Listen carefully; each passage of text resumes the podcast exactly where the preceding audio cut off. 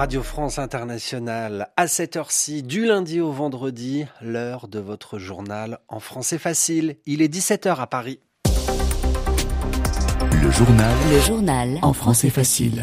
Adrien Delgrange.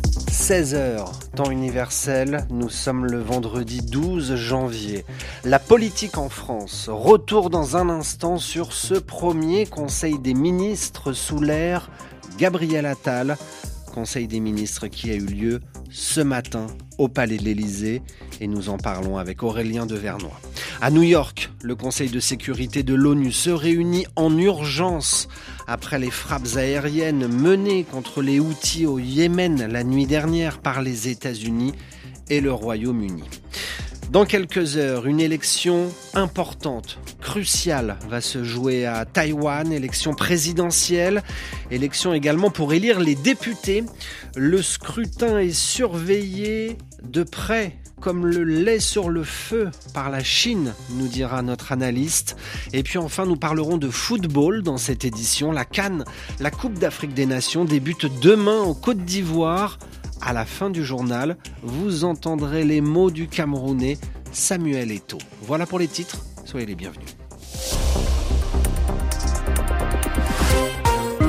En France, ils ont été nommés hier soir et dès aujourd'hui, les ministres du gouvernement de Gabriel Attal se sont réunis à 11 heures du matin au palais de l'Élysée autour du président de la République Emmanuel Macron 14 ministres rassemblés autour d'une même table pour ce premier Conseil des ministres d'une durée plutôt rapide, 30 minutes, avec un maître mot, Aurélien de Vernois, bonjour. Bonjour Adrien, bonjour à tous. Au travail, a insisté Emmanuel Macron et même du travail, du travail et encore du travail. C'est ce qu'avait d'ailleurs déjà martelé Gabriel Attal pour sa première interview jeudi. Le ton était donc similaire ce matin à l'Élysée.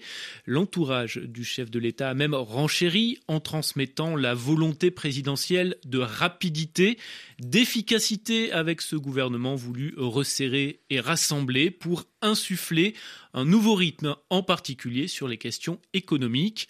Emmanuel Macron était ainsi entouré du patron des Finances, Bruno Le Maire, et de la nouvelle ministre du Travail et de la Santé, Catherine Vautrin. Une équipe qu'il souhaite au plus proche de lui. Ce Conseil des ministres a d'ailleurs été organisé, chose rare, dans le salon vert qui jouxte le bureau présidentiel. La cadence promet d'être aussi intense dans les prochains jours. Le chef de l'État prendra la parole en début de semaine. Ce sera ensuite l'épreuve du discours de politique générale pour Gabriel Attal qui sera aussitôt confronté à un vote de confiance ou à une motion de censure promise par la gauche.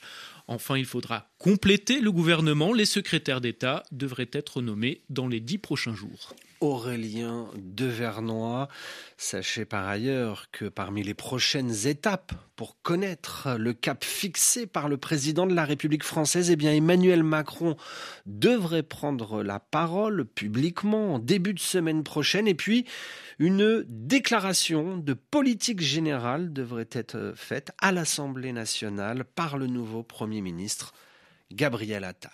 RFI à Paris, 17h04 la guerre au, Soudan. Les 24 millions d'enfants au Soudan vivront la catastrophe d'une génération si la guerre qui dure depuis près de neuf mois se poursuit dans ce pays d'Afrique de l'Est. C'est ce qu'a déclaré aujourd'hui la directrice de l'UNICEF au Soudan. Le conflit dans ce pays met gravement en danger la santé et le bien-être des 24 millions d'enfants et donc l'avenir du pays avec de lourdes conséquences pour l'ensemble de la région, euh, prévient Mandip O'Brien du Fonds des Nations Unies pour l'enfance appelé l'UNICEF.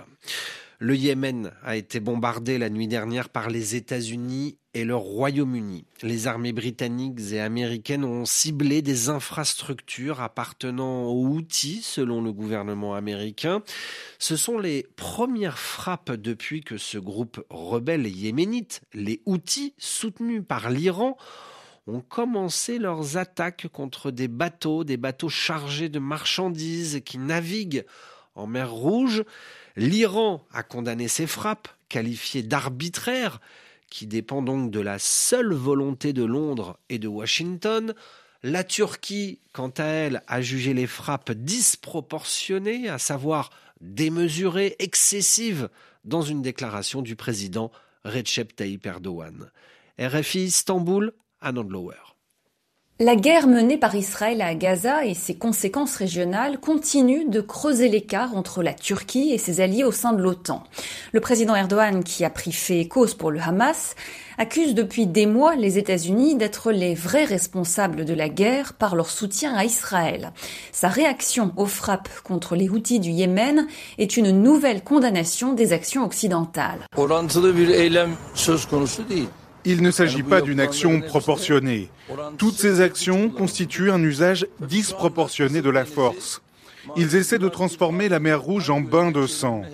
Les Yéménites et les Houthis ont fait savoir qu'ils utilisaient toutes leurs forces dans la région pour donner aux États-Unis et au Royaume-Uni la réponse nécessaire. Nous avons appris par différents canaux que les Houthis se défendaient de manière très efficace qu'il donnait une réponse efficace aux États-Unis et au Royaume-Uni. Tayyip Erdogan a aussi réitéré son soutien à la procédure devant la Cour internationale de justice de l'AE, assurant que la Turquie avait fourni et continuerait de fournir des documents contre Israël, accusé d'actes de génocide à Gaza. Un endroit Istanbul, RFI. À noter que l'Espagne ne prendra pas part à une éventuelle mission de l'Union européenne en mer Rouge contre les attaques de rebelles outils au Yémen. C'est ce qu'a annoncé le ministre espagnol de la Défense, alors que l'envoi d'une force navale européenne est à l'étude.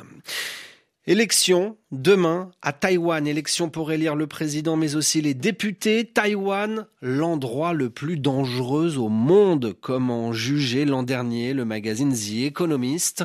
Le numéro un chinois, Xi Jinping, l'a dit et le répète, la Chine veut réunifier l'île, Taïwan qu'elle considère comme son territoire uni avec le continent chinois, mais Taïwan résiste face aux menaces chinoises. Taïwan, un modèle démocratique qui devrait inspirer le monde, estime Jean-Yves Heurtebise, il est chercheur à l'université de Taipei. Rappelons que cet archipel, 23 millions d'habitants, c'est quand même un PIB par habitant supérieur à celui de la France, supérieur même maintenant à celui du Japon. C'est un pays qui est donc le leader incontesté dans le domaine de la production des semi-conducteurs et des semi-conducteurs des dernières générations, notamment grâce à TSMC. C'est aussi un pays euh, démocratique, comme on le voit avec les élections. Et donc, euh, au moment où on a l'impression que euh, la démocratie est en déclin partout dans le monde, et face à la Chine, qui se ferme de plus en plus, euh, qui est dans une sorte de dérive euh, autoritaire. Taïwan est un contre-modèle et c'est évidemment à cause du fait que Taïwan est un contre-modèle que Taïwan est menacé euh, par la Chine et que donc la survie de Taïwan nous importe au moment où on sait que les liens géopolitiques entre la Chine, la Russie et l'Iran dessine une carte du monde qui n'est pas exactement euh, démocratique. Et euh, si un pays de 23 millions d'habitants peut résister à ça, ben on peut dire que c'est quelque chose de positif et d'encourageant pour nos autres démocraties. Des propos recueillis par Ike Schmidt, élection à Taïwan dès demain à vivre sur les antennes de Radio France Internationale. Un dernier mot de football avec la Cannes 2024, la Coupe d'Afrique des Nations. Les Lions indomptables du Cameroun entrent en compétition lundi, le 15 janvier, face à la Guinée. Ils affronteront également dans ce groupe le Sénégal, champion d'Afrique en titre, et la Gambie. Au sortir de la cérémonie du Ballon d'Or camerounais, il a été demandé à Samuel Eto'o l'objectif des Lions indomptables à cette compétition. Le président de la Fédération camerounaise de football est plutôt prudent.